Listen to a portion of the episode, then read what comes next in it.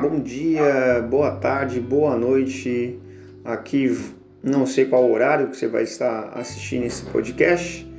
Eu quero deixar um devocional da palavra no dia de hoje. Hoje, dia 11 de abril de 2021.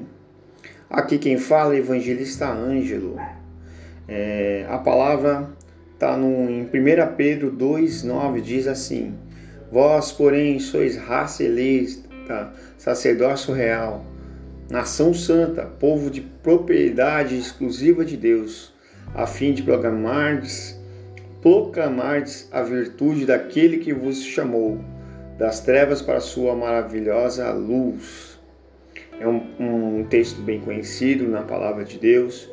É, o tema desse texto eu coloquei como escolhidos, somos escolhidos por Deus, né? E vai uma breve reflexão aí para você que vai ouvir. O que tiramos de reflexão dessa passagem? Deus nos escolheu para fazer parte do reino de Deus, da nação santa. Fomos eleitos pelo próprio Senhor. Eu e você temos um papel importante na história do mundo.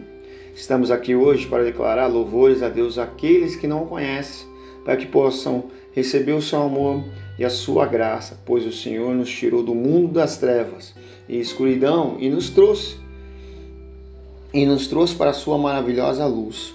Só ele que te capacita-nos, só ele que nos capacita-nos, inspira a viver o, o evangelho genuíno.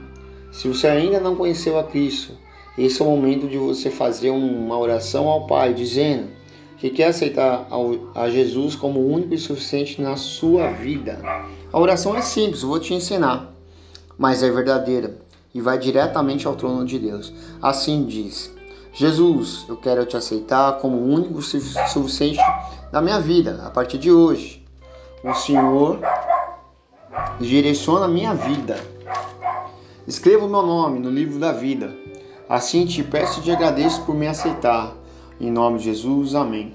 A partir desse momento, quando você fazer essa oração, Deus, Jesus vai receber como verdadeira sua oração e você já vai estar aceitando a Ele como único suficiente Salvador da sua vida. É a melhor escolha que o ser humano possa fazer nos momentos de hoje.